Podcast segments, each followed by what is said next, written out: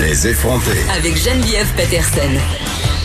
Les vrais enjeux, les vraies questions. Vous écoutez Les effronter.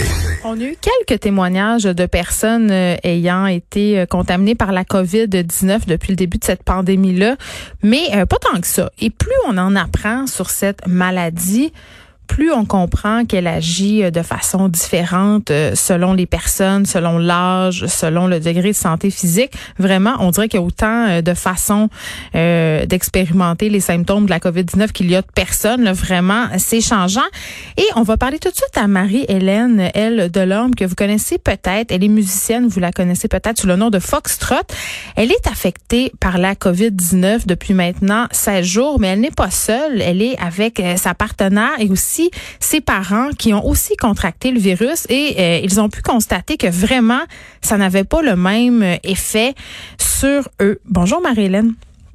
Bonjour. Écoutez, euh, vous avez fait un long témoignage Facebook et ça m'a fait sourire parce que vous commencez en disant, je comprends, je, comprends que vous êtes tous écœurés qu'on parle de la COVID-19, mais en même temps, je trouvais ça euh, important euh, de témoigner parce que nous, on l'a chez nous et la maladie ne s'est pas manifestée nécessairement de pareille façon selon les individus. Donc, racontez-nous un peu qu'est-ce qui s'est passé pour vous? Vous êtes aux prises avec la COVID-19 depuis 16 jours mais comment vous avez contracté le virus à la base?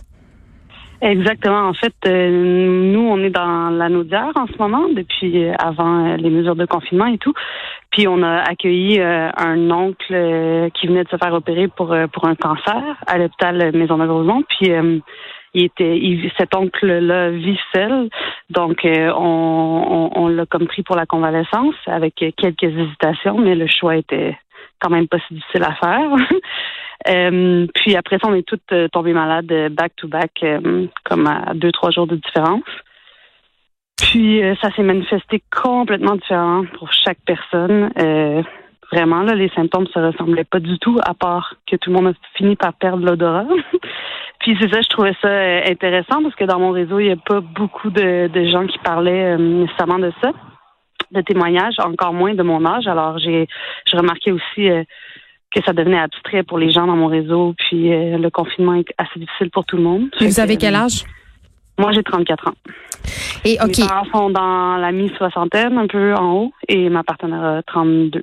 Donc, c'est ça, à la base, vous étiez pas, entre guillemets, dans le public cible, c'est-à-dire vous avez pas nécessairement si peur que ça d'attraper la COVID-19, là? Non, puis tu sais, on entend toujours que c'est comme une grosse grippe. Si j'en ai eu euh, dans plusieurs des grippes dans ma vie, j'ai déjà fait une pneumonie aussi avant. Je me disais, j'avais pas une peur démesurée, non, de ça, mais c'est en l'ayant aussi. Moi, moi, mes symptômes se sont euh, qui se sont manifestés. C'était des, des énormes douleurs. Euh, musculaires dans le, le, bas, bas, du corps, mais comme que j'ai jamais vécu, puis ça avait pas rapport non plus avec les douleurs d'une grippe. Vous aviez très très mal? Courbature. J'avais mal comme si on m'avait, tu sais, quand quelqu'un prend ta jambe puis l'étire trop loin, euh, hmm. trop longtemps, mais, mais tout le corps pendant comme cinq, six jours, jour et nuit. Et je, je capotais un peu, là. Je pensais, je sais quand il faut-tu que j'aille à l'hôpital? Puis, euh, ah, Avez-vous appelé à... la ligne COVID? Comme, comment ça a fonctionné? Parce que là, j'ai tout fait, mais tout ce qu'ils disaient, c'est euh, prendre des Tylenol si ça te fait du bien. Mais tu sais, après une journée, deux journées, cinq, six jours, tu commences à capoter un peu parce que je pouvais pas dormir non plus. J'ai pas dormi pendant ce temps-là. Puis euh, c'est, ils cherchaient online des témoignages d'autres gens qui l'ont eu, puis je voyais mes symptômes nulle part.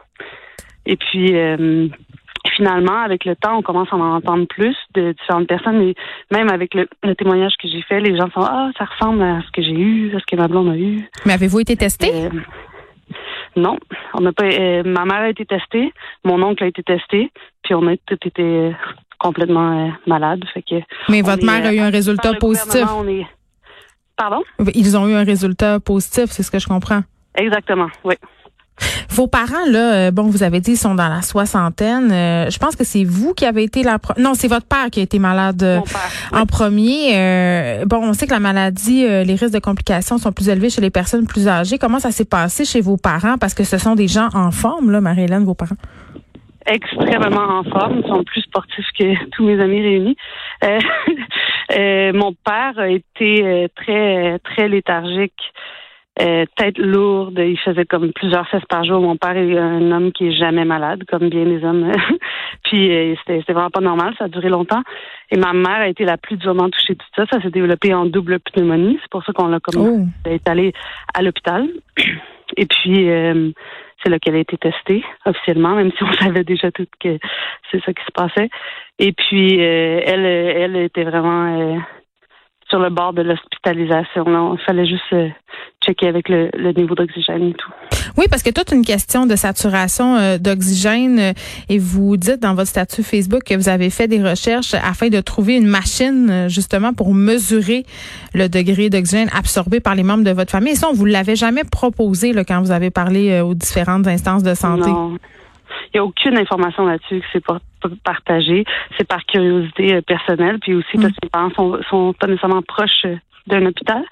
Euh, et puis finalement, c'est une petite bébelle qui se met au bout d'un doigt, qui coûte 40 dollars. C'est pas c'est pas la chose la plus complexe. Mm. ça prend le pouls et la saturation d'oxygène. Et puis je suis vraiment contente qu'on se soit procuré. il y en avait un à la pharmacie du village parce qu'on pouvait la surveiller. Et si ça tombait en bas de 90, il fallait se diriger à, l'hôpital tout de suite. Là, ça va faire sept jours. C'est quoi l'état de santé euh, de vos parents en ce moment? Votre état de santé, euh, Marie-Hélène, et aussi celle de votre partenaire?